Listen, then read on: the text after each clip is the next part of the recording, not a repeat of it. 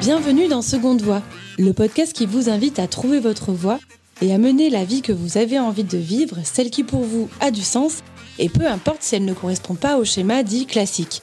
Je suis Célia Gouverneur, j'ai 32 ans, je suis rédactrice web et j'accompagne mes clients dans la création de leur propre podcast. En créant Seconde Voix, j'ai voulu donner la parole à ceux qui se sont libérés d'une voix traditionnelle pour se réaliser entièrement. Je suis partie du constat que depuis notre enfance, la société nous encourage à suivre une seule et unique voie. Celle qui nous fait croire que réussir sa vie, c'est forcément valider des rites de passage.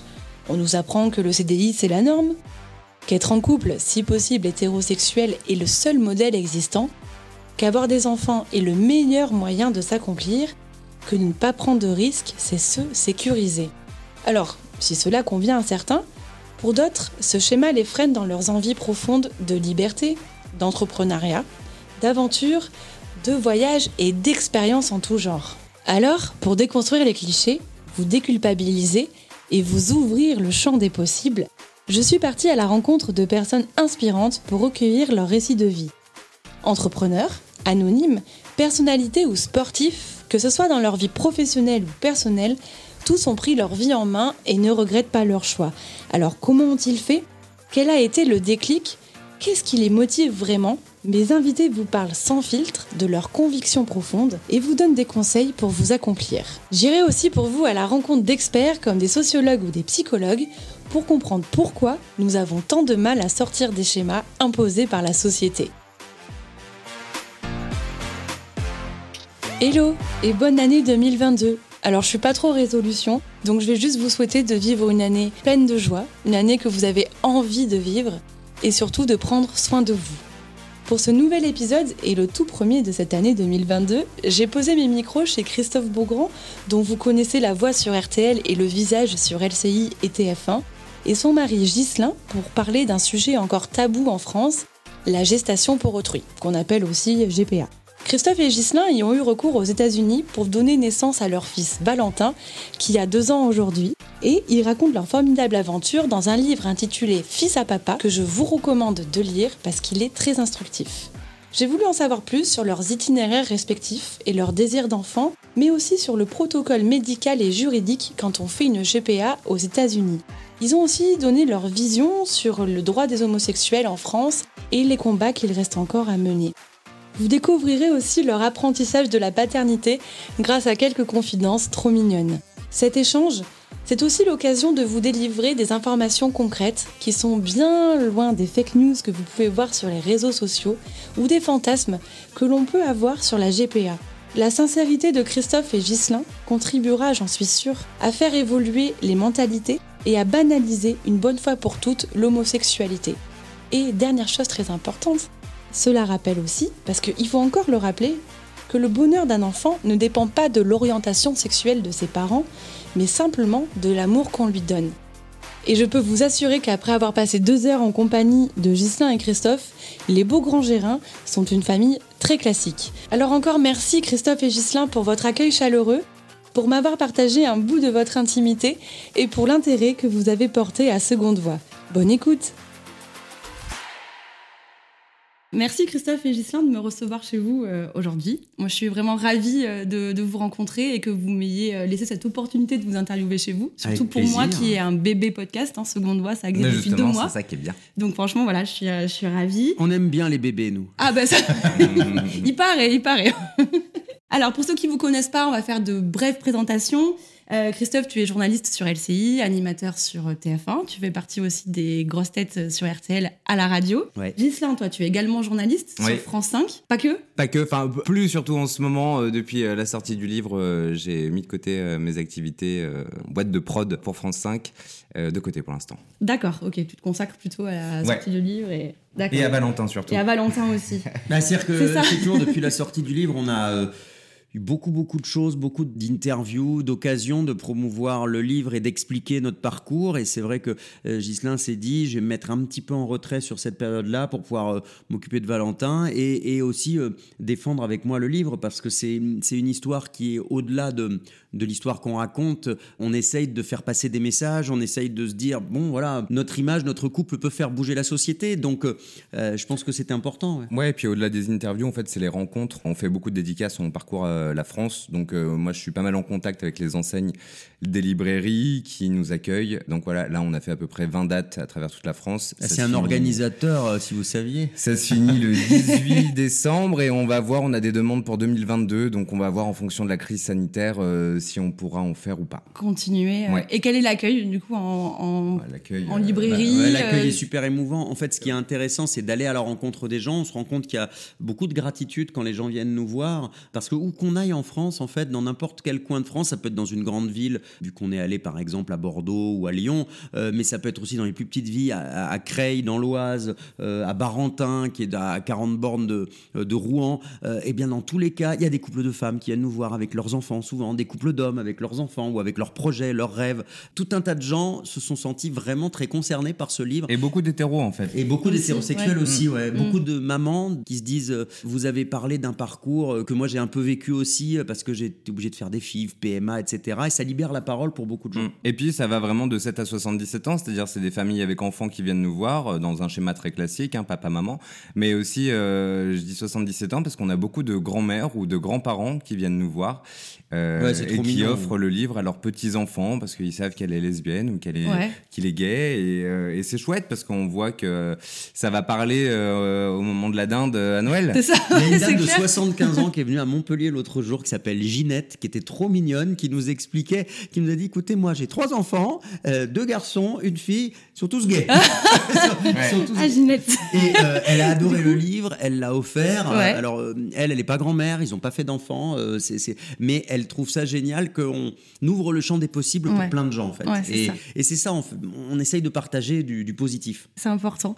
moi, j'aimerais qu'on revienne peut-être à, votre enfance tous les deux. Quel type d'enfant étiez-vous? Moi, j'étais un enfant. Ben, je pense que je n'ai pas beaucoup changé euh, parce que j'étais euh, très joyeux, très sérieux en même temps. Ça, c'est marrant. Euh, je faisais beaucoup le couillon, mais en même temps, j'étais gamin. Je, me projetais déjà dans ma vie d'adulte. J'avais très envie de faire ce métier de journaliste, de faire de la télévision, de la radio, etc. moi, même avant, avant 10 ans, j'avais mes petits journaux que je, mon papa les photocopiait au bureau et je les vendais à la cour de récré contre une chocolatine dans la cour. et, et du coup, j'avais, voilà, j'ai commencé la radio, j'avais 13 ans euh, dans une petite radio locale à côté de chez moi. Et voilà, j'étais à la fois euh, très déconneur et en même temps, je commençais à poser les jalons de ma vie future. Et dans ces rêves que j'avais, au-delà des rêves professionnels que je pouvais avoir, il y avait ce rêve que je raconte dans le livre de pouvoir un jour peut-être me marier et devenir papa, même si ça me semblait impossible parce que j'ai très vite euh, perçu que j'étais homosexuel. Voilà. Oui, tu t'en es vite euh, rendu compte, ouais. Au plus loin que je m'en rappelle, je crois à 6-7 ans, je le savais. Je savais qu'il y avait un truc, j'allais dire qui clochait. En fait, ça cloche pas, mais quand j'étais gamin, moi, je me disais qu'il y avait un truc, en tout cas, qui ne correspondait pas à la majorité et que ça pourrait me poser problème. Et j'avais cette peur de ne pas pouvoir fonder une famille. Là, j'ai 44 ans aujourd'hui et à 42 ans, j'ai eu la chance de devenir papa. Et c'était un moment extraordinaire que je n'aurais pas mmh. cru possible, en fait et de fonder une famille somme toute classique en fait. Vous êtes hmm. marié, vous avez un chien, vous avez un jardin, enfin ah finalement euh, on est totalement hétéronormé comme on dit. pour, certains de la communauté gay, on est trop hétéronormé. Hétéronormaux. euh, mais effectivement, on est très normaux, on va faire nos petites courses. Là, tu vois, pendant qu'on est en train de faire le podcast, j'ai hum, j'ai mis euh, des pommes de terre à bouillir pour préparer la purée pour Valentin pour ce soir, voilà. Donc on très classique comme comme beaucoup de parents une famille normale finalement, tout à fait classique. C'est ça. Et toi du coup, Gislain, ton enfance? Moi mon enfance enfance, euh, j'ai grandi à 40 km de Lyon, à la campagne. Donc euh, voilà, une enfance très heureuse. Moi, je suis enfant unique. Très vite aussi, je me suis posé des questions sur euh, ce qu'allait être mon avenir et notamment le fait de pouvoir construire ou pas une famille. Mais voilà, j'avais peut-être pas autant un désir de paternité comme c'était le cas pour Christophe. Moi, je me suis plutôt laissé porter. J'ai eu une enfance très heureuse, gâtée évidemment en tant qu'enfant unique, mais, mais, pas de trop non plus. Une adolescence et une jeunesse assez festive du côté de Lyon. Et puis puis après, je suis arrivé sur. J'aime bien euh, festive, ouais, tu as raison. je suis arrivé Il m'a sur. présenté un nombre d'ex quand on est allé à Lyon. Et après, je suis C'est très arrivé, festif. après, je suis arrivé sur Paris. Et puis là, finalement, euh, étrangement, à Paris, c'est là où je me suis posé. Parce que ça faisait 6-7 mois que j'étais à Paris. et J'ai rencontré Christophe, Ouais. j'avais 21 ans. Et aujourd'hui, j'en ai 32. On est toujours ensemble. Donc voilà. C'était le bon. Mais oui, C'était en le fait, bon. C'était le il- bon, il ouais. voulait rentrer à Lyon parce qu'il se disait j'ai pas trouvé ma place forcément à Paris Ouais. et Ouais. euh, finalement il est resté parce qu'il a rencontré l'homme de sa vie voilà en toute simplicité en Magnifique. toute modestie non mais on s'est trouvé euh, c'est précieux dans une Mm. vie quand il se Ouais. passe un moment comme Mm. ça parce que moi j'aurais jamais mené à bien euh, ce projet là tout seul si, si j'avais pas eu Gislin Euh, je sais pas si j'aurais eu le courage si j'aurais eu l'envie si je m'en serais senti capable si j'aurais eu les épaules Ouais. et euh, vraiment cette euh, cette aventure qu'on a vécue ensemble et cette famille qu'on a pu construire, c'est parce que c'était lui. Waouh, c'est beau. Je vois que tu as les yeux pleins d'amour. Je trouve ça cool. Ou de fatigue, c'est peut-être pour Aussi. ça aux Bon, un peu des deux, un peu des deux. Euh, moi, et je me posais une question. J'étais, je suis hyper curieuse. Vous avez 12 ans d'écart. Ouais. Je voulais savoir si vous, vous avez vécu différemment le regard des autres concernant votre homosexualité, ado ou jeune adulte. Parce que tu vois, enfin, entre les années 70, Ouais, ouais. euh, 80 et, et toi, tu as été ado plutôt dans les années Je- 2000. Ouais, Il y a une différence quand même, non? Je sais pas. Alors peut-être au niveau de le- du regard de la société, mais euh, je pense que la différence c'est plus en fait le, le milieu euh, dans lequel on est. Et, quand je dis le milieu dans lequel on est, c'est pas forcément euh, euh, social, mais plutôt euh, voilà. Moi, je viens d'un petit village de 1200 habitants. Euh, Christophe a grandi quand même en banlieue parisienne, donc euh, Oui, il y a citadin. pas tant de différence que ça, c'est- plus ça en fait, c'est-à-dire que c'était peut-être plus accepté euh, dans la société à mon époque, euh, toute proportion gardée. En tout cas, on en parlait peut-être un peu plus. Mais euh, aujourd'hui encore, quand on va au fin fond de la campagne, non, être gay, c'est pas évident.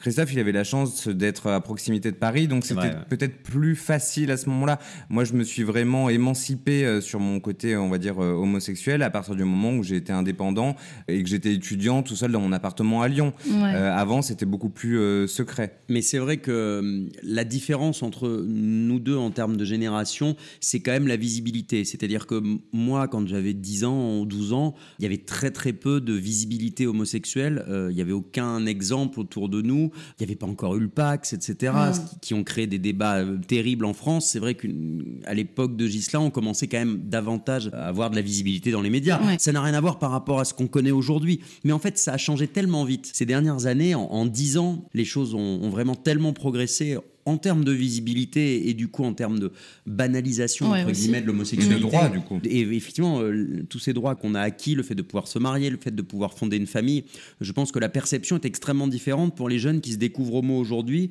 Ils peuvent se projeter et se dire, Ouais. alors c'est difficile, c'est toujours, ça peut toujours être difficile en fonction du contexte Mhm. familial, social, euh, etc. Ou, ou comme tu le disais, dans un petit village ou, ou quand tu es dans, dans un Oui, quartier. ça dépend du euh, milieu, effectivement. ouais. exactement. Ouais. Mais malgré tout, ça, ça va dans le bon sens. Moi, je suis un indécrottable optimiste. Optimiste, donc, ouais. euh, Toi aussi, Gislin Oui, oui, il a raison. Alors après. il est euh, moins Toi, optimiste. t'es un peu plus modéré, Non, mais euh, oui, de toute façon, on est euh, un peu euh, l'eau et le feu Ouais. tous les deux. hein, on se complète là-dessus, mais c'est vrai que lors des dédicaces, on rencontre encore des jeunes. Enfin, le- la dernière en date, c'était à Montpellier, un jeune qui a 25 Pourtant, une ans. ville très gay-friendly, Montpellier. Ouais, et qui nous disait que voilà, il a 25 ans et que sa, sa famille euh, est pro-Zemmour. Donc forcément, lui, il vit très très Ouais. Mm. mal son homosexualité. Il n'a pas fait son coming out. En fait, si, il nous a expliqué qu'il l'avait fait et que son père avait dit qu'il aurait préféré le voir mort que le voir Waouh. homo. Et, euh, il a Waouh. été- et là, le, le problème, c'est qu'il a plus suffisamment d'argent euh, depuis le Covid, euh, puisqu'il a son boulot n'a pas été re- renouvelé. Ouais. Du coup, il est obligé de retourner vivre chez ses parents. Il a 25 ans, ce garçon. Donc, euh, oui, ça peut être difficile encore pour, pour beaucoup, de, beaucoup de jeunes aujourd'hui. Ou, euh, aussi euh, la mère et son fils qui avait lui 28 ans, il venait de Ah faire oui, son coming out il y a à peine un an. Euh, sa mère jusqu'à présent était manif pour tous, elle a fait les, toutes les manifs à l'époque contre le mariage, etc. Jusqu'à ce qu'il prenne son courage à deux mains euh, cet été euh, pour lui annoncer que lui était gay. Alors elle, elle a vrillé totalement, c'est-à-dire que finalement maintenant c'est la première à vouloir aller à une gay pride à Montpellier, etc. Ouais. pour soutenir son fils. C'est génial. Donc c'est trop bien. Elle a changé, ouais, Après- exactement. après, en Par revanche, amour, elle a changé elle, de point elle, de elle vue. a changé, mais euh, euh, voilà, personne d'autre le sait dans la famille. Elle a fait une tentative auprès de la grand-mère qui ne veut pas en entendre parler. Euh, donc voilà, ça reste encore très difficile parce que euh, les opinions, quels que soient les, les, les rôles modèles qu'il peut y avoir dans la société, quand vous avez une opinion, euh, voilà, vous pouvez continuer à vous, à vous y accrocher, euh, qu'elle soit noble ou pas. Ouais, Quand on a des opinions en tout cas un peu radicales, il y a tout un tas de gens, et c'est là quand même la majorité, qui sait pas trop, qui n'a jamais Mm. été confronté à la situation et qui le découvre un peu quand quand son enfant lui annonce peut-être qu'il est homosexuel ou quand on, les, parents le découvrent.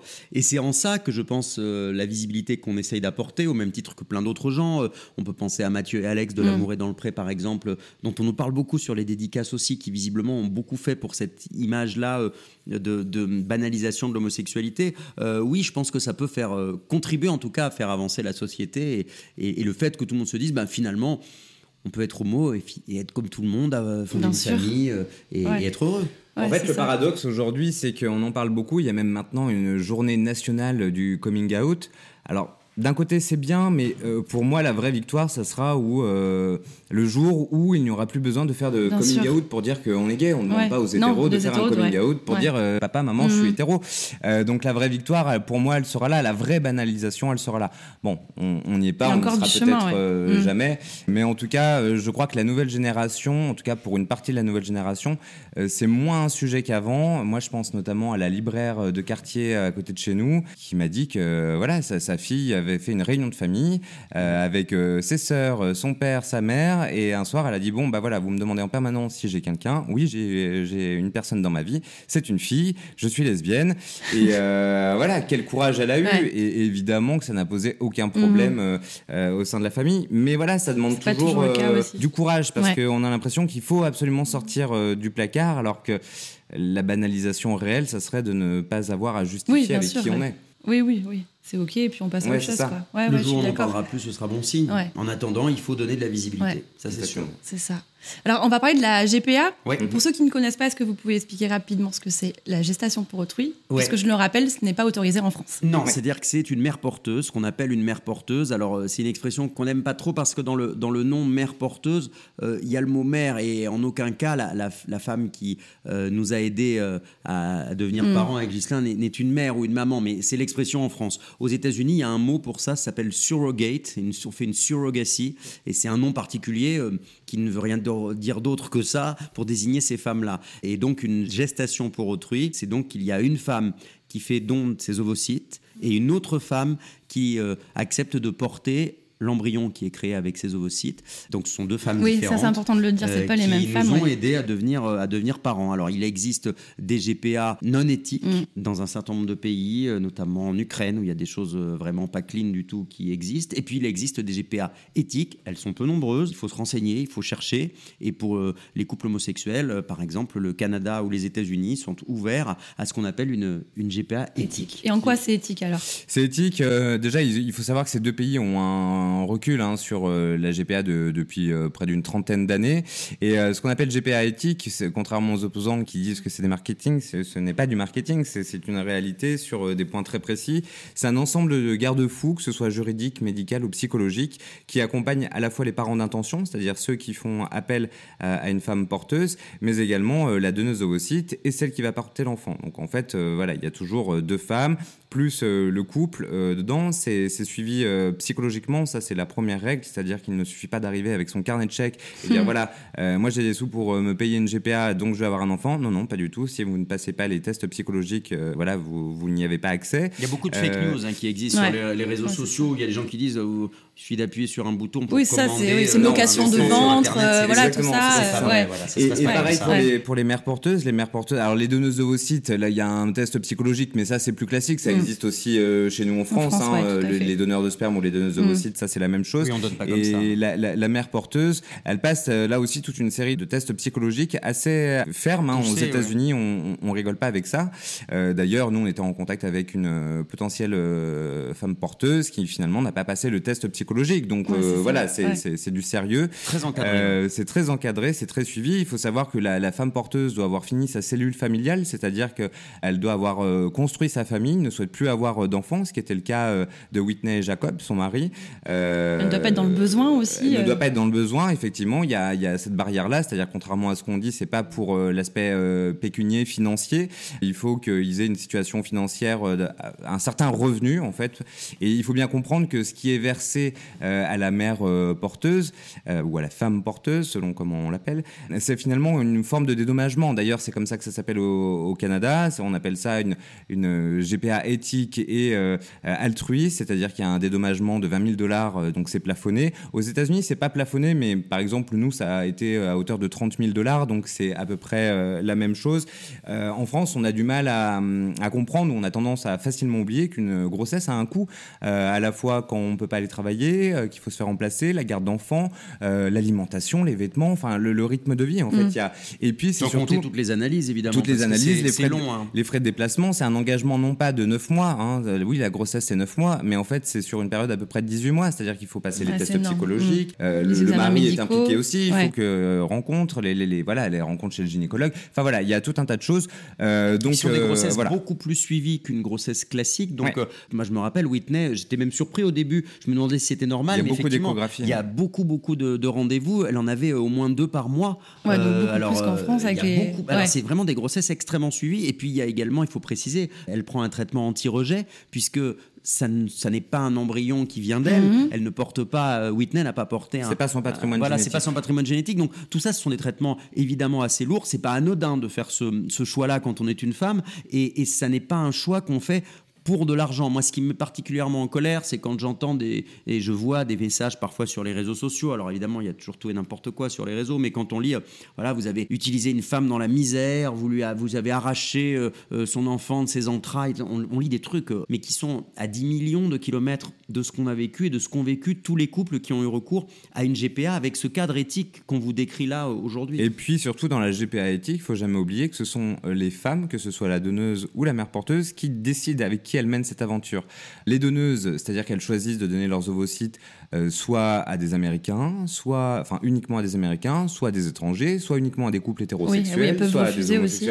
Et pareil pour la mère porteuse, c'est elle qui choisit avec quel couple euh, elle, elle mène cette aventure. Whitney avait été en contact avec quatre euh, autres couples et c'est nous qu'elle a choisi, voilà, parce qu'on avait un vrai feeling. Il y a toujours un espèce de questionnaire finalement sur euh, le degré d'affinité et de lien qu'on veut garder avec elle pendant la grossesse et après. Et là-dessus, on était complètement en raccord. Nous, on voulait un lien assez fort. Et puis on le raconte dans le livre. On a eu plusieurs rendez-vous par Skype avec elle pour on échange euh, ensemble, pour faire connaissance, pour discuter, pour échanger. C'est l'idée d'un feeling réciproque. Moi, je me rappelle qu'après notre, premier Skype, on, avait discuté avec quatre autres femmes avant. Oui, c'est ce que tu compares à un speed dating un peu. c'est un peu ça c'est un peu bizarre, mais euh, c'est vrai qu'on a vu un, feeling avec Gislain, on s'est dit, elle est géniale. Euh, donc mais c'est comme sur les sites de rencontres, finalement, aujourd'hui, euh, plus d'un Français sur deux se rencontre sur des applications de rencontres.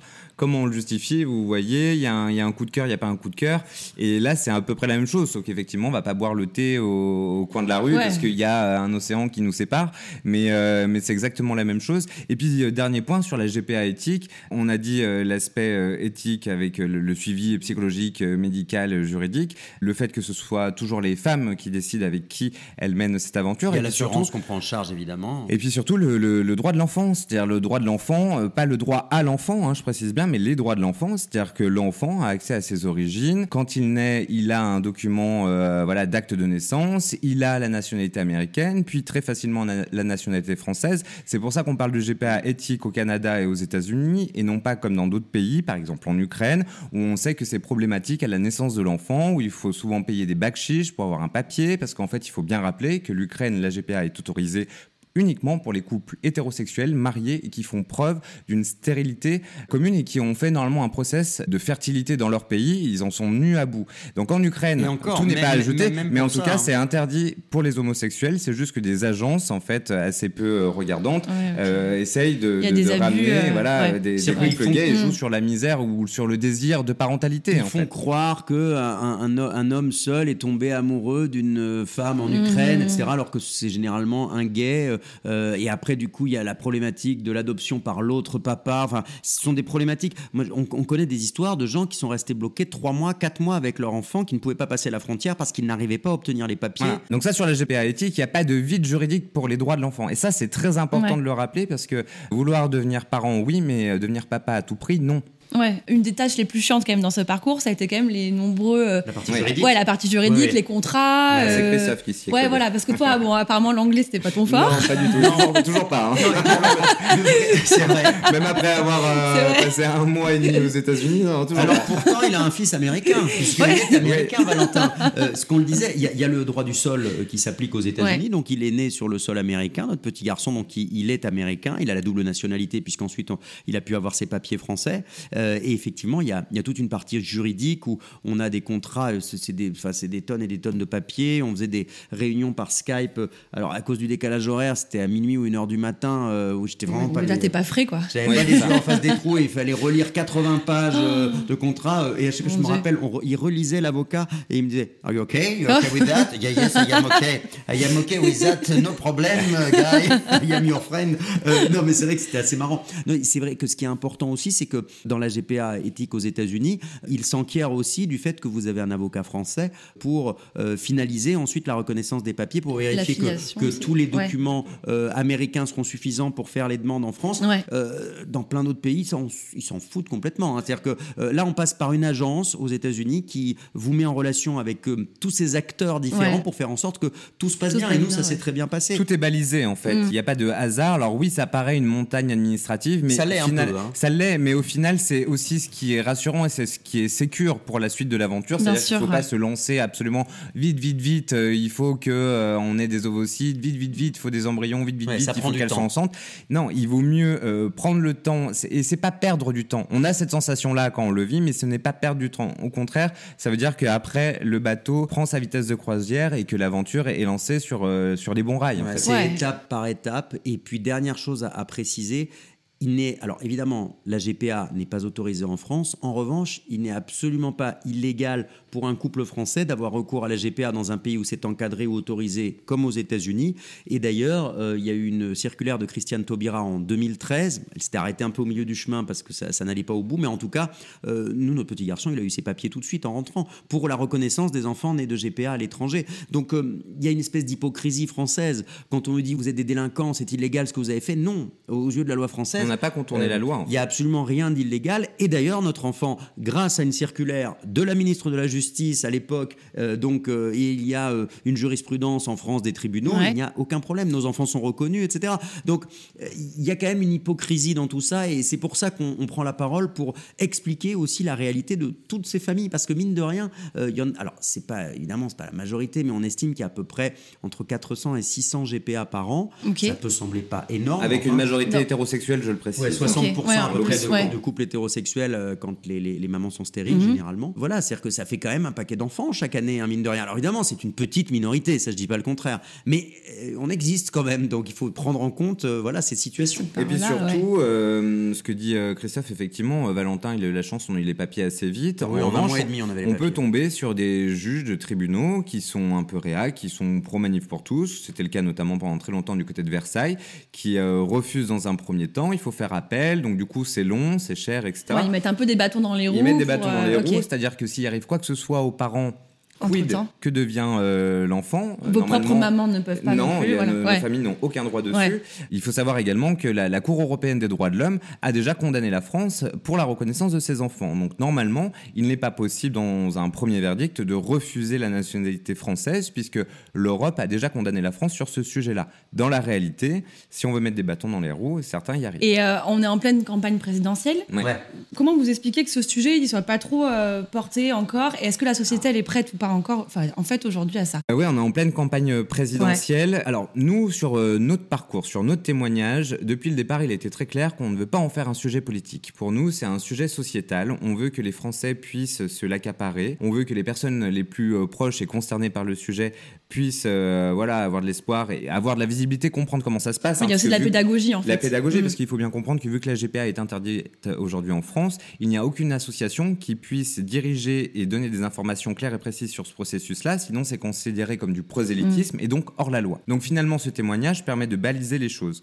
Sur la question de la GPA par rapport à la présidentielle, on va pas se mentir, aucun groupe aujourd'hui en mesure de devenir, euh, enfin de, passer mm. en tête euh, de la présidence n'est favorable. Il y a quelques individualités politiques qui sont favorables, mais aucun parti politique en France n'est favorable à la GPA. Et de manière plus euh, générale, sur les questions de bioéthique en France, on est en retard. Je pense à la GPA, je pense au droit à mourir dans la dignité. Effectivement, en France, on a une culture quand même assez profonde de la politique de l'autruche. On veut pas regarder les choses en face sur ces sujets-là parce que. C'est nos racines chrétiennes, tu penses qui, Il y a peut-être les racines chrétiennes et puis je crois que surtout on est encore dans le traumatisme euh, du mariage pour tous, euh, avec la un million pour de personnes dans la rue. Hein, tous les week-ends, ça, ça, a été pénible. Ça, hein, ça, a divisé à la fois les Français, ça a fait beaucoup de mal à la communauté gay, et on n'a pas envie de revivre la même chose quand on voit comment ça s'est passé en Suisse. Alors certes, ils ont mis plus de temps, mais eux, ils sont passés directement mariage et PMA. Voilà, et il n'y a pas eu ni en Belgique. On est allé en Belgique pour les dédicaces. Il n'y a jamais eu de manif. Il n'y a jamais eu, jamais eu ça. ça. fait un moment. Hein, Donc il y, a ce traumatisme-là, et par rapport aux origines ou aux racines catholiques ou chrétiennes françaises,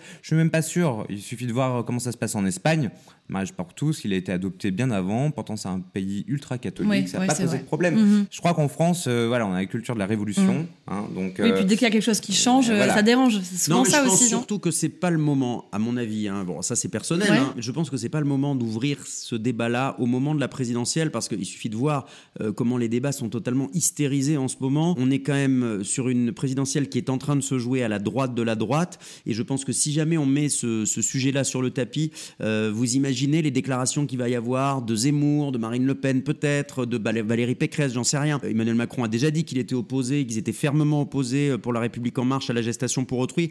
Moi, je pense que ça risque plutôt de faire un peu de mal à nos familles. Euh, moi, ce que je vois en tout cas avec euh, toutes les rencontres qu'on a pu faire et avec la façon dont, le livre a été perçu et tout ce qu'on a eu comme retour sur le livre, c'est que ça contribue à faire avancer les mentalités. Mmh. Aujourd'hui, il y a une majorité de Français qui est favorable à la GPA. Dans les derniers sondages qui dataient du mois de juin, c'était avant la sortie du livre et toute la communication qu'il y a eu autour.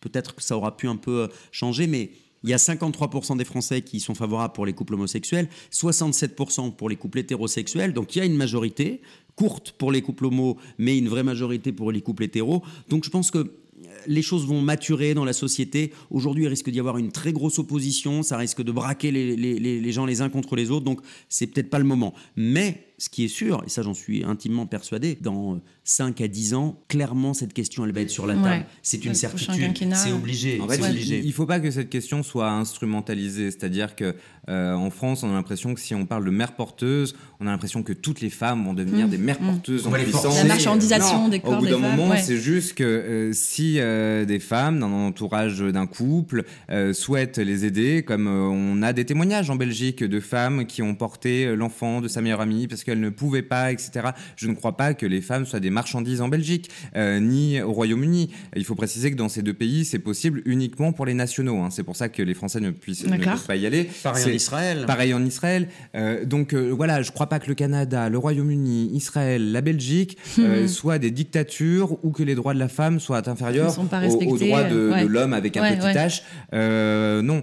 Après, je comprends voilà. que ça puisse déranger certaines personnes et que pour des raisons philosophiques, on y soit opposé. C'est même un, débat intéressant euh, d'ailleurs à avoir si jamais on arrive à l'avoir de manière apaisée et, pas vindicative les, uns envers les autres. Moi, ce qui m'intéresse en tout cas, c'est de donner la parole à ces femmes-là et c'est pour ça que dans le livre, par exemple, il y a tout un chapitre où Whitney répond directement à un certain nombre de questions et là, c'est elle qui parle parce qu'on a tendance euh, à parler ou à faire parler ces femmes, euh, parler à leur place. Mm-hmm. là, au moins, elles s'expriment. Et puis, il faut dire qu'il y a plein de voix différentes. Il y a beaucoup de féministes qui euh, sont opposées à la GPA, mais il y a aussi un certain nombre de féministes qui sont favorables. Euh, Elisabeth Badinter, par exemple, mm. euh, est favorable à, la GPA. On lui a envoyé le livre, elle nous a envoyé un petit mot absolument ah, hyper touchant en nous disant que ce livre lui avait été d'un grand réconfort par rapport à tous les débats qu'on entendait, les prises d'opposition. Et, et voilà, je pense que on essaye d'apporter une petite pierre pour faire bouger un peu la société.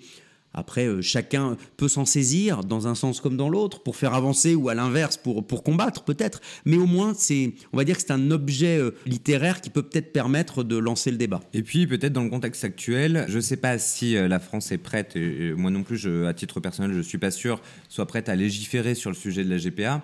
En revanche, pour éviter les dérives que nous-mêmes nous dénonçons, et c'est le seul point d'accord qu'on a avec la manif pour tous, les dérives qui peuvent se passer en Ukraine par exemple, ce serait peut-être d'imaginer comme pour l'adoption, des reconnaissances avec des pays où on sait que ça se passe bien. Aujourd'hui, quand on passe par des organismes euh, d'adoption pour avoir un enfant, eh ben, il n'y a que certains pays avec lesquels c'est possible parce qu'il y a un droit international qui garantit les droits de l'enfant. On pourrait imaginer le même schéma pour la GPA, à défaut d'être euh, en mesure et d'avoir le courage de se doter d'une loi, on pourrait reconnaître les pays et les États où ça se passe bien, sachant que quand je dis les pays et les États, c'est vrai qu'on parle beaucoup des États-Unis. Attention, hein, les États-Unis, c'est 51 euh, ou 52 États en fonction oui, voilà, ça dépend aussi. C'est pas tous les États. Hein. Texas, il y a, à peu près deux tiers des États où c'est possible.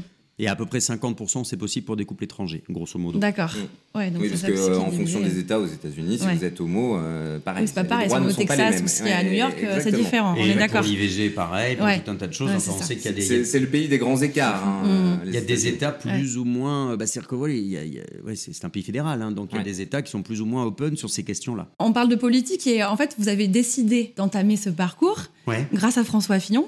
Merci François Fillon, il paraît. Merci François. Et c'est Gislain qui est un peu à, l'origine. Oui, parce qu'en en fait, ça a été un vrai déclic. Euh, quand j'ai vu que François Fillon euh, était en passe d'être potentiellement euh, élu et de devenir notre président de la République, lui, il, avait, il était assez radical sur ces positions-là. Il était soutenu par la Manif pour tous. et plus que soutenu, il avait signé un accord avec Sens Commun, qui était le, le, groupuscule politique lié à la Manif, pour, tous, et il s'était engagé à rendre impossible les reconnaissances d'enfants nés de GPA, à rendre impossible l'adoption plénière pour les couples homosexuels. Il voulait pas revenir sur le mariage, mais il voulait rendre impossible l'homoparentalité.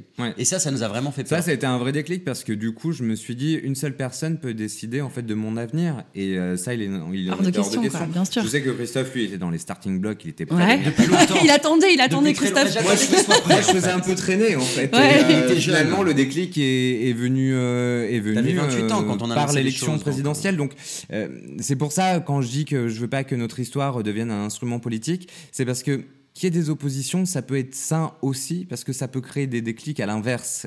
Finalement, la nature ayant horreur du vide, ça finit toujours par s'équilibrer. Enfin, c'est mon point de vue. Et en tout cas, pour nous, ça a été euh, une révélation. Donc, euh, encore une fois, merci François. Merci François. Euh, je, vois que Christine Boutin, aujourd'hui, s'engage auprès de, de, Zemmour. Très bien. Elle s'était déjà engagée auprès de Fillon. bon, elle est toujours là, mais quand on voit les sondages, effectivement, les Français avancent sur le sujet.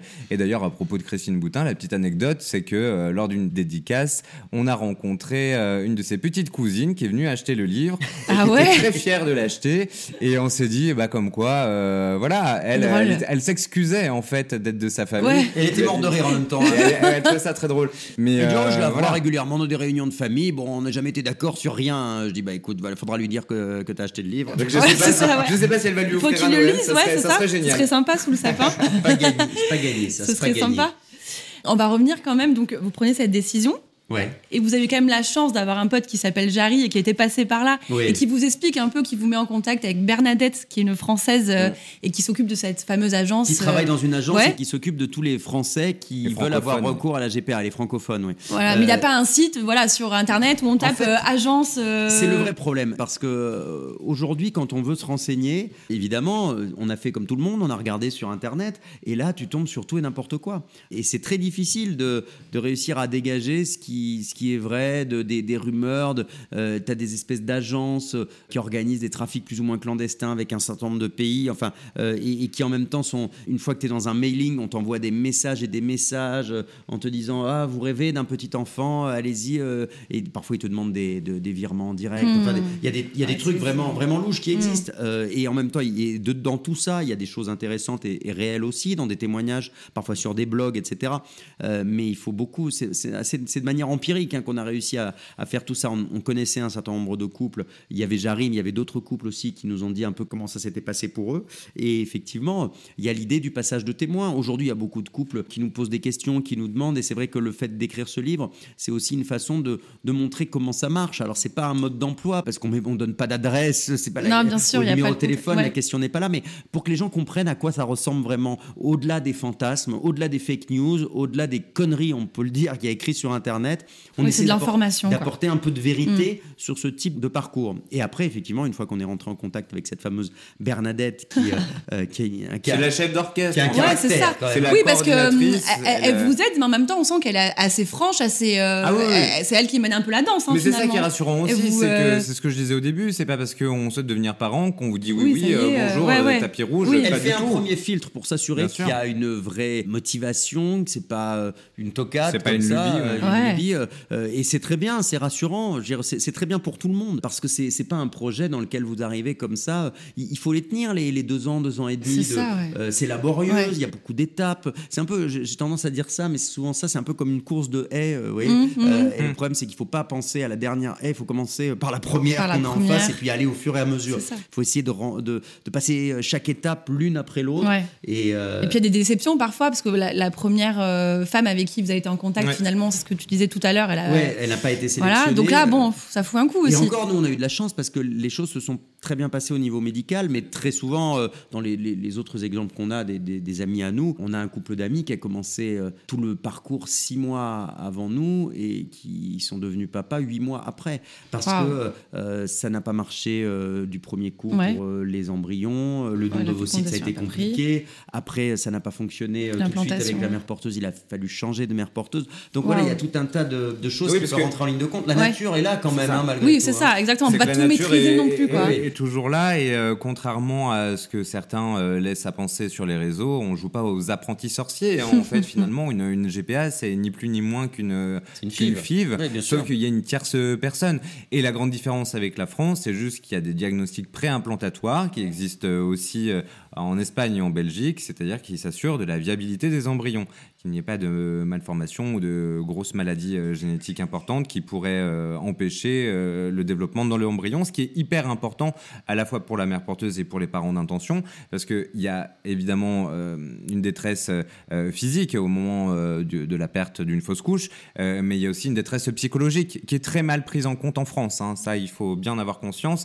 Et donc voilà, c'est on joue pas avec des petites éprouvettes. au contraire, c'est un suivi strict, mais effectivement, la nature a toute sa place. Mais voilà, contrairement à ce qu'on peut lire, on ne choisit pas la couleur des yeux, la couleur des, cheveux. Enfin non, ça mm. n'existe pas. Ça, c'est de la science Il n'y a pas un catalogue où on tourne les pages. Et, euh, Il y a quelques années, il y a 2-3 ans, Laurent Vauquier avait fait un discours, euh, donc, euh, qui est président de la région euh, Auvergne-Rhône-Alpes, euh, qui était un des ténors de la droite, euh, avait dit la GPA, on peut choisir la couleur des yeux, des, cheveux, la taille de votre enfant sur catalogue, c'est de l'eugénisme et que ça rappelait l'Allemagne nazie. C'est lui qui avait, il avait dit ça. Il avait dit ça aujourd'hui et, c'était non seulement stupide, mais complètement faux. Infondé, ouais. Mm. C'était complètement faux. C'est pas vrai, ça n'existe pas. On, on, relaye comme ça des espèces de fantasmes. Alors je comprends que certaines personnes qui ne connaissent pas le sujet, qui entendent ça, se disent ah, bah, c'est dégueulasse Sauf que, mesdames et messieurs, ça n'est pas vrai. on, joue sur les peurs et l'ignorance des autres aussi, donc c'est dégueulasse. Mais euh, comme souvent sur plein d'autres sujets. Oui, on est d'accord.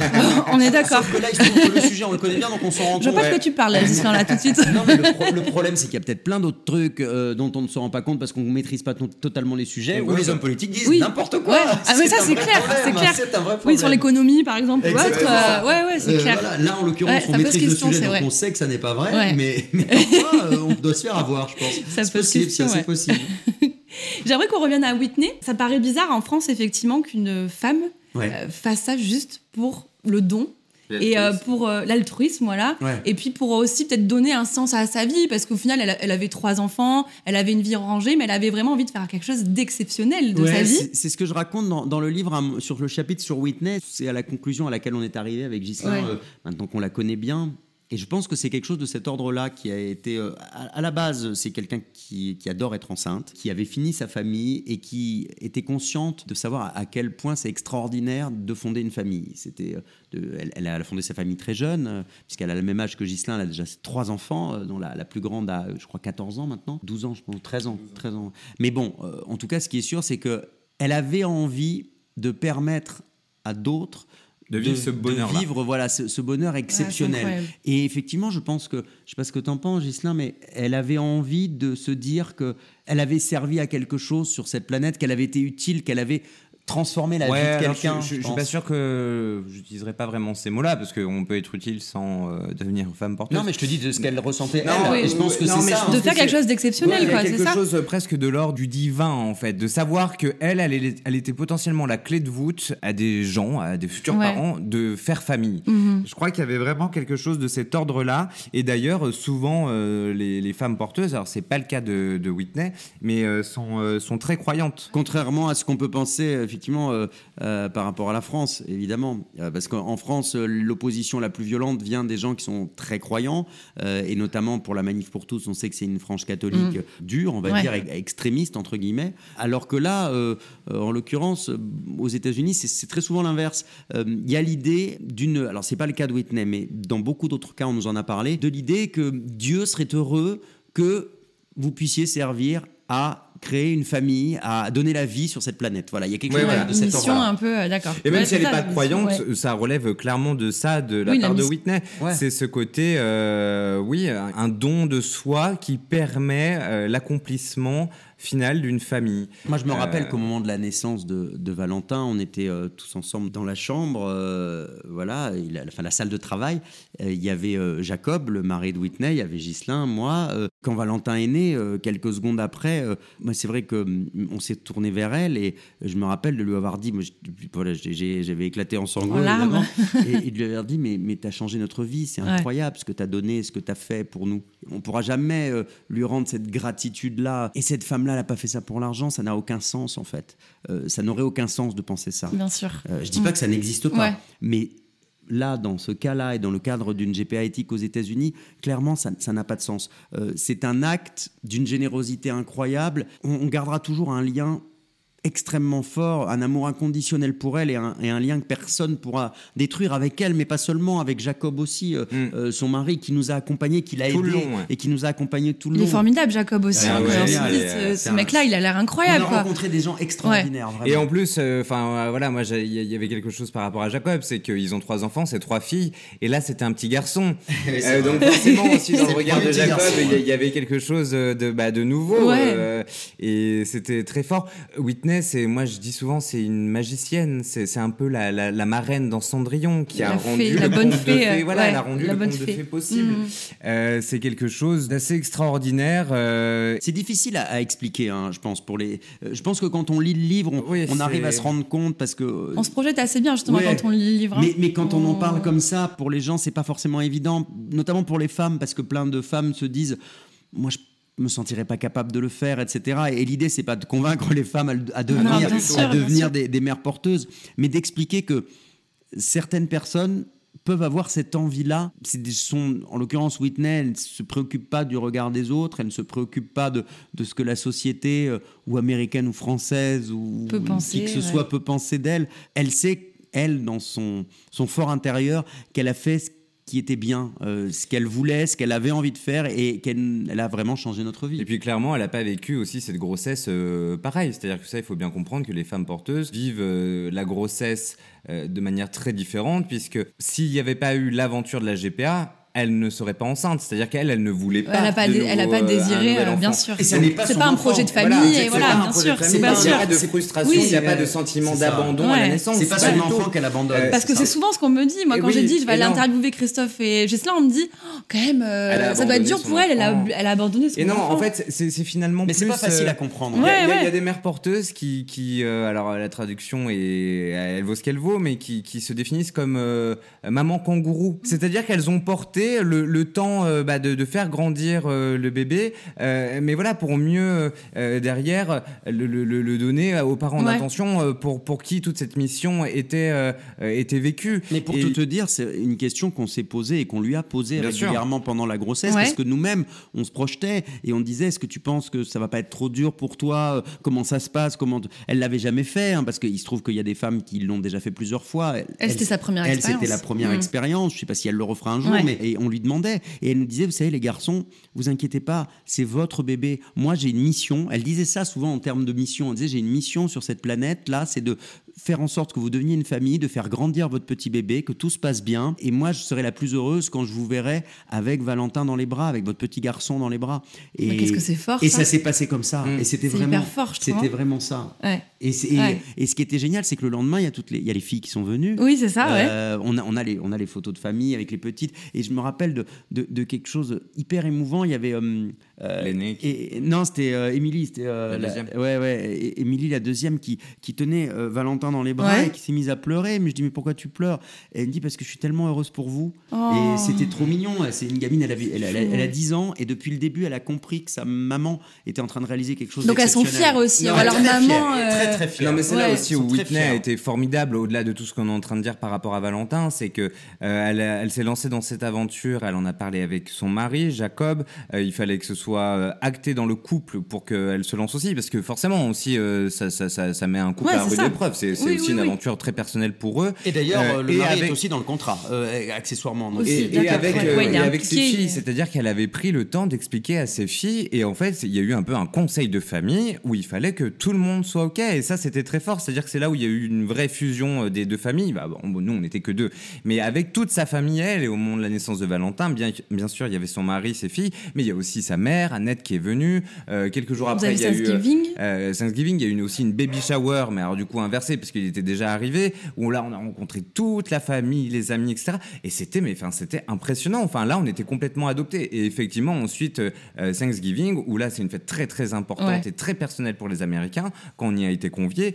Euh, bon, bah voilà, c'est vraiment devenu maintenant. vous faites partie de la, voilà, ouais, vous partez de la famille. pour Annette, par exemple, qui est la maman de, mhm. de Whitney, qui effectivement a suivi, qu'on a rencontré à plusieurs reprises, elle nous a offert, bah là, tu, tu viens de rentrer dans notre maison, à, l'entrée, juste au-dessus du, du porte-manteau, il y a un, petit panneau en bois qu'elle a fait faire avec écrit notre famille, avec nos trois prénoms en français, oh. avec Christophe, Ghislain, Valentin. Et ça, c'est Annette, c'est un cadeau d'Annette. Et euh, on a gardé le contact avec elle. On se suit sur Instagram parce qu'elle est, très connectée. Annette, Annette, elle a un caractère bien trempé. Ah ouais, euh, ah ouais c'est une femme. elle a euh, elle a de la Ouais, ouais. Et c'est ça aussi qui est rassurant. C'est-à-dire que, contrairement à ce qu'on veut souvent laisser entendre, voilà, c'est des femmes qui font ça pour le besoin ou qui sont finalement, qui n'ont pas vraiment bien réfléchi aux conséquences. Elles sont un peu perdues, elles n'ont pas de lire Brad Ils ne savent pas quoi faire de leur vie, donc elles font ça. Non, non, non. Là, on voit clairement que c'est pas du tout ça et que surtout derrière, il y a toute une famille qui l'a soutenu. C'est un projet. ses amis aussi. Euh, c'était hyper émouvant quand on a organisé la baby shower euh, dix jours, je pense, après la naissance de Valentin.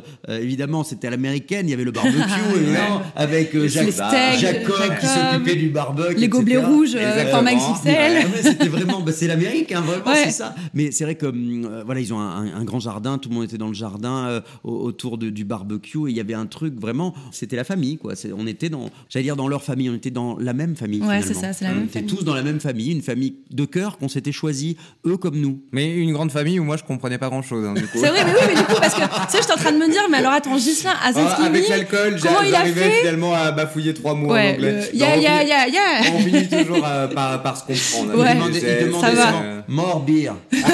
Ah, ça, Jacob, il avait compris. Jacob, il comprenait, allez, c'est bon. Il a bien compris la bière.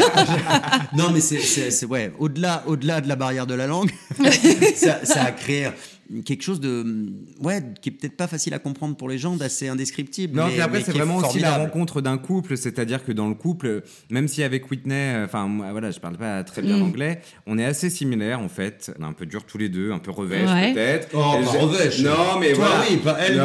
mais si je pense parce que, euh, et, alors, non mais les gens à s'attacher Jacob c'est une crème etc comme Christophe. On sent un peu le yin et le yang qui fait un peu écho à notre chien et chat. Et donc du coup en fait ça ça, ça a bien matché aussi Vous êtes reconnu là. oui, je crois qu'il y a eu euh, beaucoup, euh, beaucoup de ça. Et du coup, en fait, c'est assez drôle parce que les couples sont assez similaires. Ouais, et éléments complémentaires, c'est-à-dire que euh, Christophe est tombé dans les bras de Whitney et moi dans les bras de Jacob. Finalement, dans nos moitiés respectives, enfin, ah, travers C'était assez drôle en fait. Mais ça, tout ça avec le recul, hein, c'est un peu de la psychanalyse, oui, tu, peut-être de comptoir. mais en parler là, tu vois, ça me fait je me rends compte à quel point il nous manque. On, se parle tout le temps sur euh, WhatsApp. Oui, ce que j'allais te dire, vous n'êtes vous pas revus Mais non, avec le Covid, etc.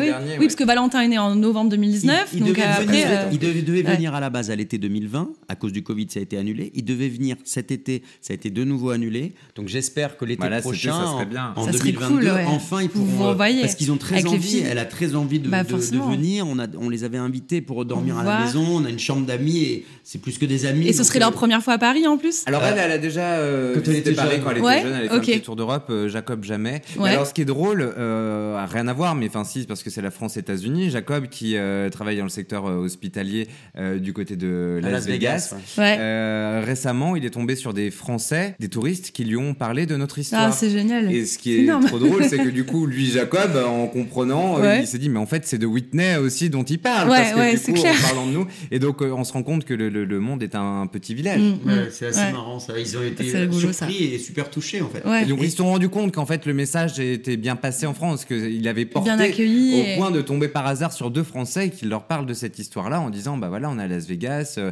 en France, il y a deux garçons qui ont fait euh, une démarche de GPA ici. Ils disaient, bah c'est ma femme. c'est ça, c'est ah ça. Bah oui, bah. D'ailleurs, je sais pas, on lui a pas demandé si lui avait, euh, il a tilté sur le coup et. Je sais pas comment ça s'est passé, mais ils nous ont dit ça. Mais ce qui est intéressant, c'est que hum, quand on a euh, demandé à Whitney de participer au livre avec et puis euh, de donner son autorisation pour la publication des photos, elle a dit tout de suite oui. Elle a participé aussi à une interview pour 50 minutes inside. On a mhm. fait un reportage où.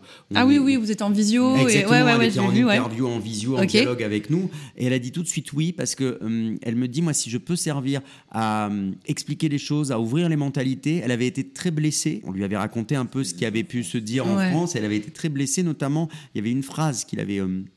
Qu'il avait touché, c'est une des raisons pour lesquelles on avait envie de parler aussi, euh, c'est quand il y a des gens qui nous ont traités d'esclavagistes. Donc Whitney est une esclave. Et d'avoir été traitée d'esclave alors qu'elle elle a fait un don exceptionnel et que c'est une femme qu'on respecte et qu'on aime plus que tout, de dire qu'on l'avait utilisée comme une esclave, ça l'a vachement touchée, ça l'a bouleversée. Et elle s'est dit, bah oui, je vais prendre la parole aussi en France, parce que si jamais je peux servir à quelque chose, euh, elle, a bien compris que, mm. voilà, j'ai une notoriété en France, euh, elle le savait pas au début. Elle, Mais ils sont pas du tout médias euh, sociaux, ouais, réseaux sociaux, ni bah, télé. à part Annette, apparemment. Euh, Annette, oui, mais eux, ils sont même pas sur Insta. Ah oui, d'accord. Euh, c'est la grand-mère qui leur dit qu'il y a un livre qui va sortir. ok, d'accord.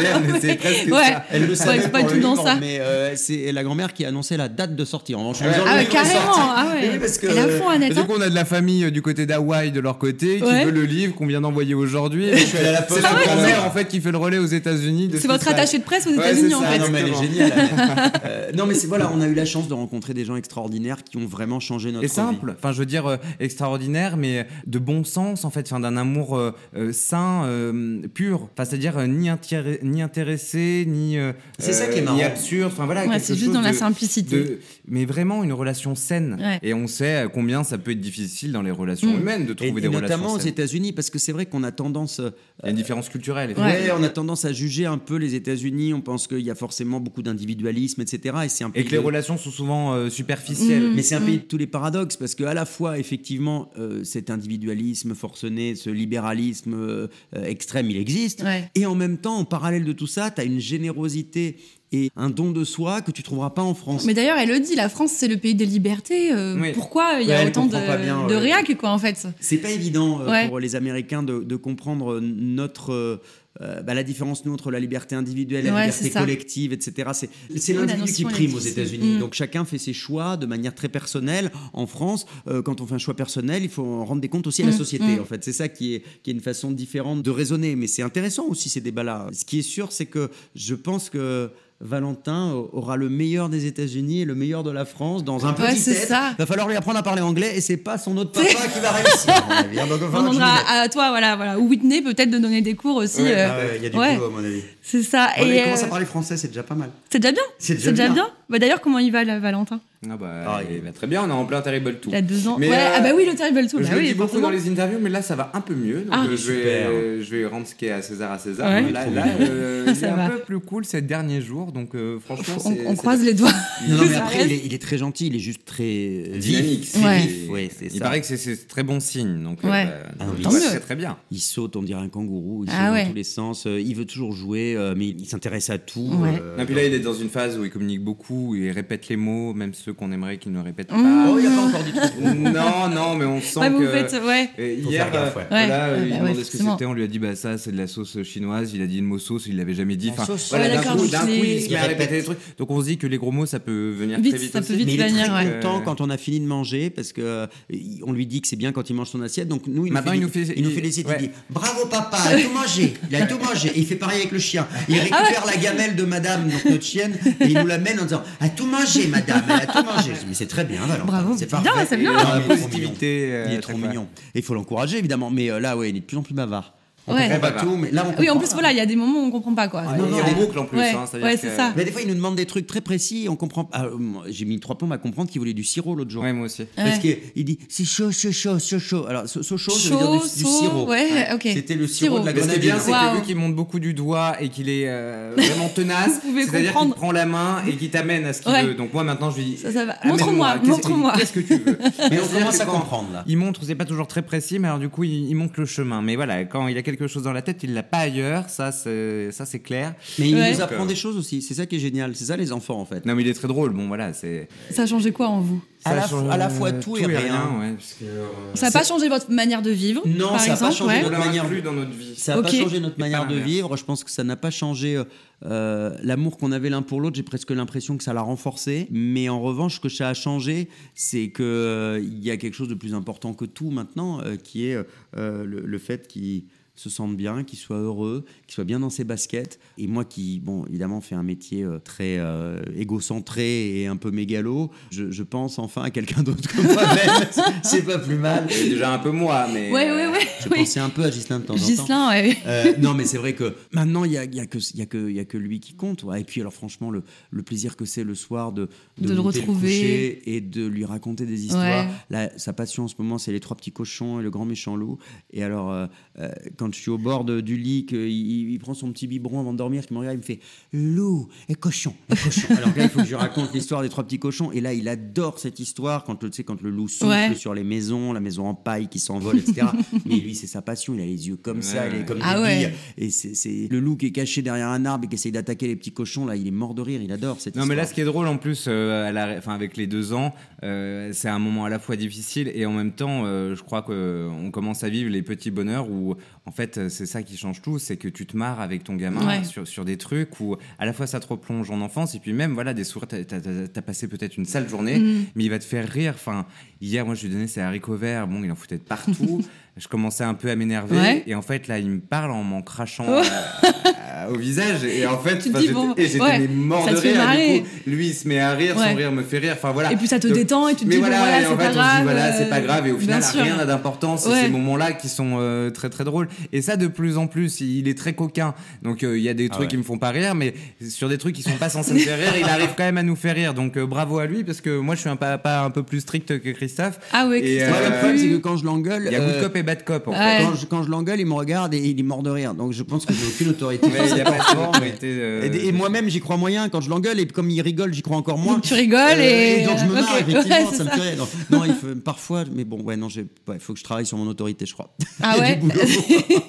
Non, et puis franchement, il sait ce qu'il veut, c'est lui qui mène la danse. hein. Quand il Oh demande quelque chose, il dit euh, papa, euh, gâteau au Ouais. chocolat, par exemple. Euh, si c'est moi qui réponds, il va dire non, non, l'autre papa, l'autre papa. Il, il sait à qui ça.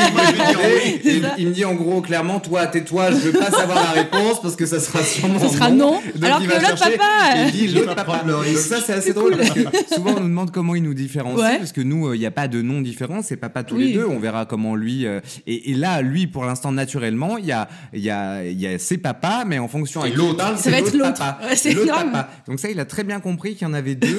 Euh, donc voilà, parfois on se prend des gros vents en fait. Ah ouais, parfois c'est pour l'autre papa. L'autre papa. Bon, ok, d'accord. Comment vous êtes préparé à la parentalité à distance en plus?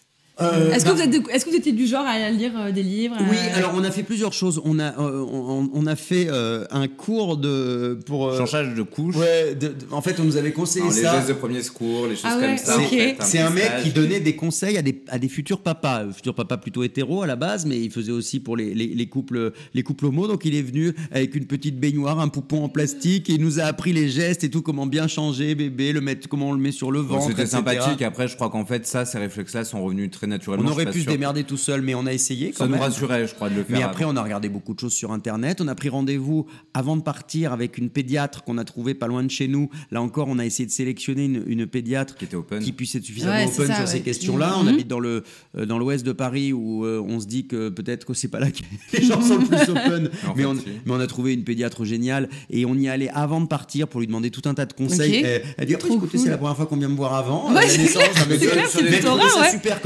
ouais. Donc, on a bien échangé avec elle. Et puis après, après voilà, on a. Vous avez appris comme on a attendu. Ouais, c'est ça. on a attendu à distance la, la, grossesse et on l'a. Non, mais après, on n'était pas très inquiet sur voilà comment s'occuper d'un bébé. C'est plus des, petites choses du quotidien, hein, toutes bêtes. Le choix du lait. Euh, maternelle en poudre, euh, forcément. Donc, quel, quel lait choisir? Ça, c'était une grosse préoccupation.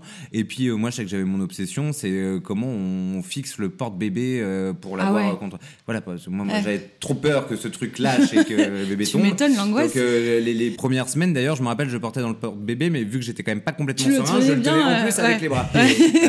non, mais, après, voilà, c'est des petites choses comme ça, en fait, très banales, sur lesquelles on peut faire des petites fixettes. Sinon. Après, vous avez appris. Et puis, c'est cool parce que vous avez eu un moment aussi où vous étiez que tous les trois ça. pendant quelques semaines aux États-Unis. Honnêtement, je me posais la question au début, est-ce qu'on saura bien faire à la naissance de Valentin? Parce qu'évidemment, euh, la plupart des, couples, bah, ils ont souvent les grands-mères, les mamans, les mamies qui viennent donner un petit peu des coups de main, etc. Nous, on était tous les deux euh, avec ce bébé euh, à 8000 km de la maison. et en fait, c'était vachement mieux. Ouais, ben ouais. On était dans notre bulle, en fait. On... C'était une vraie rencontre aussi.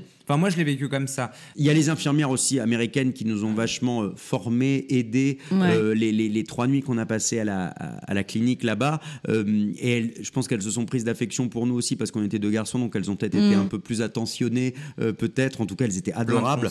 Et ce qui est rigolo, c'est qu'on fait encore l'emmaillotage aux États-unis. Ça se fait plus trop en France. Et en fait, ça revient. Et en fait, c'est formidable parce que pour calmer un enfant, il faut bien. Et alors, c'était rigolo parce qu'on a une, une petite hyper punchy latino-américaine qui nous disait It's like a burrito. donc on faisait le burrito like a burrito. Donc on, pliait euh, le, le, voilà, le, le drap, comme un burrito, comme un burrito. Il était tout serré comme une ah. petite momie comme ça. Et eh ben ça le calmait, ça il s'endormait tout de suite. résultat, il a fait ses nuits très vite. Euh, Valentin, Mais ça revient en France. Hein, un mois et demi, deux mois, il a fait ses nuits. Parce que quand on tombe sur les photos de nos grands-mères ou arrière-grand-mères, où on voit ces photos en noir et blanc où les petits gamins sont comme ça, ah, tout oh, serré. Et en fait, non, c'est pareil, on se disait, oh le pauvre, il est tout coincé. Mais en fait, c'est vachement euh. Je pense que ça rappelle effectivement sans doute euh, le moment où ils étaient serrés dans le ventre euh, de, Whitney en l'occurrence, et ça devait sûrement le rassurer. En tout cas, il a toujours fait des très bonnes nuits. il avait très faim juste toutes les trois heures, mais c'était assez Il a toujours très faim, hein, c'est ça le problème. il a bon appétit.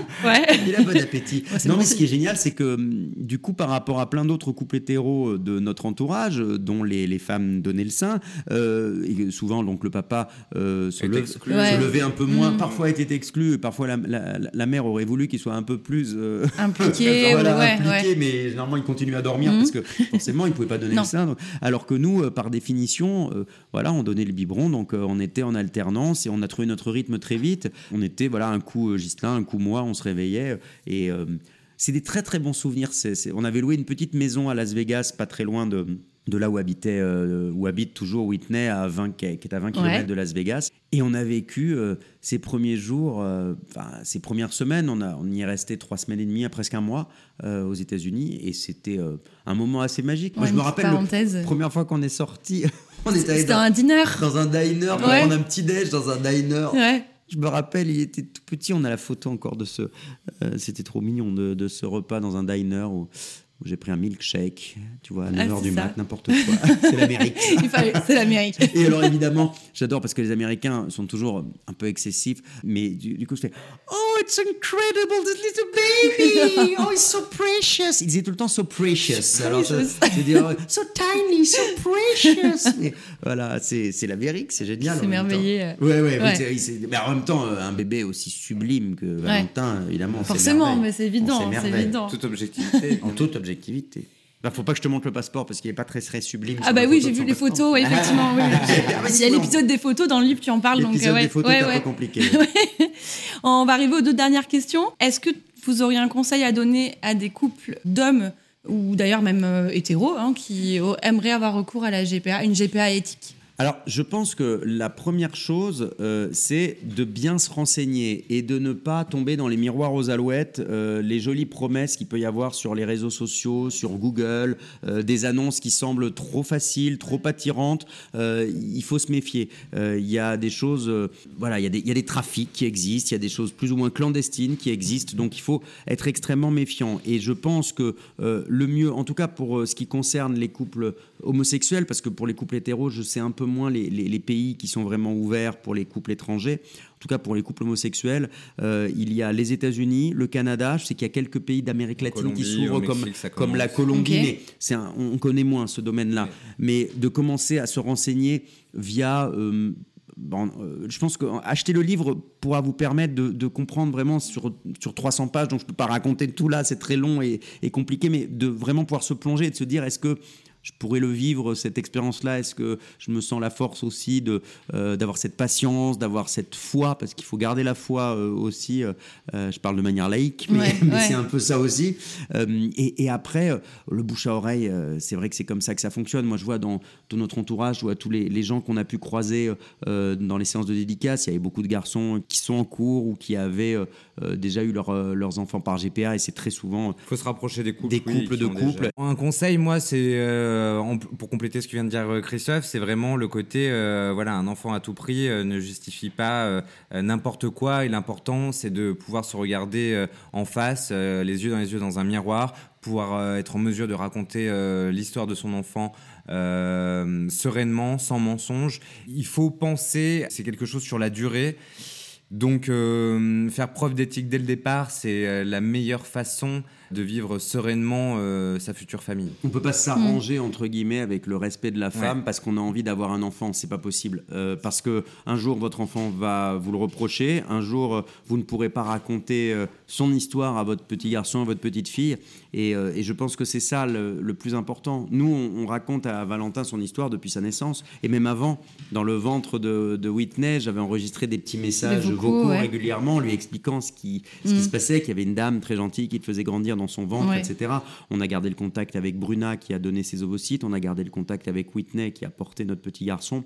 Donc son histoire, elle est connue. Et effectivement, il faut pouvoir tout raconter à son enfant, donc être euh, droit dans ses bottes et, savoir qu'on a fait les choses correctement dans le respect euh, des règles, dans le respect, surtout dans le respect de la femme. Mm. Ça, c'est, euh, ça me semble, c'est la condition sine qua non pour mener à bien ce type de projet.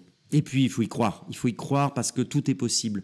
On peut réussir à devenir parent. Même quand c'est difficile, même quand on, qu'on soit un couple de garçons, un couple de filles ou un couple hétérosexuel, euh, je sais que tout le monde est prêt à gravir des montagnes pour réussir à, fonder une famille. Et est-ce que c'est une des phrases qui vous a guidé ou qui vous guide pendant tout ce, parcours? Est-ce qu'il y a une phrase que vous répétiez souvent pour euh, euh, Non, moi je me suis beaucoup reposé en fait sur sur Christophe. Moi je me suis beaucoup laissé guider. Moi, je crois en la bonne étoile, en fait. J'ai toujours. Mais oui, je crois qu'il y a. Oui, voilà, je crois que. Je suis un peu comme ça, moi. Ouais, ok. non, mais oui, je crois qu'il y a ça. Hein. C'est-à-dire qu'au bout d'un moment, il ne faut pas se poser de mille questions. C'est step by step. Voilà, je parle un peu anglais. Ah, bien. Euh, c'est beau, c'est beau. Ouais. Congratulations. Voilà, je crois, mais la pensée positive, c'est ça. Il ne faut pas, voir euh, la, montagne de loin, mais voir au fur et à mesure la route qu'on est en train de parcourir, parce que sinon, effectivement, ça, ça fait peur. et être content, de, être content de chaque étape franchie. C'est check. Check et pas se dire que ça retarde le, projet final. Mhm. Au contraire, chaque petite étape, même administrative, des tests, etc., qu'il faut faire ou refaire. Mais c'est pas grave, c'est pour que derrière ce soit mieux. Moi, je suis Capricorne, il paraît que c'est ce que disent les, les spécialistes en astrologie, que c'est la petite chèvre qui gravit la montagne et que du coup, ah, chaque étape, elle continue de gravir. Donc voilà, il faut être une petite chèvre qui gravit la montagne et s'accrocher. C'est le conseil. Et, on y arrive. On arrive en haut de la montagne, ça prend du temps parfois, ça peut être compliqué, parfois on retombe un peu, mais il faut continuer à s'accrocher. Voilà, il faut y croire. Bon, eh ben on va ces conseils-là. Merci beaucoup les garçons. Avec Merci plaisir. Merci. J'espère que cet épisode vous a plu et que vous en savez plus sur la GPA. Si vous aimez les épisodes de Seconde Voix et que vous voulez soutenir le podcast, n'hésitez pas à vous abonner sur Apple Podcast et Spotify. Vous pouvez aussi, si vous avez le temps, mettre un commentaire sur Apple Podcast et une note. Et la nouveauté, si vous êtes plutôt adepte de Spotify, vous pouvez aussi mettre une note sur Spotify depuis peu. Je vous dis à dans 15 jours pour un prochain épisode. À très vite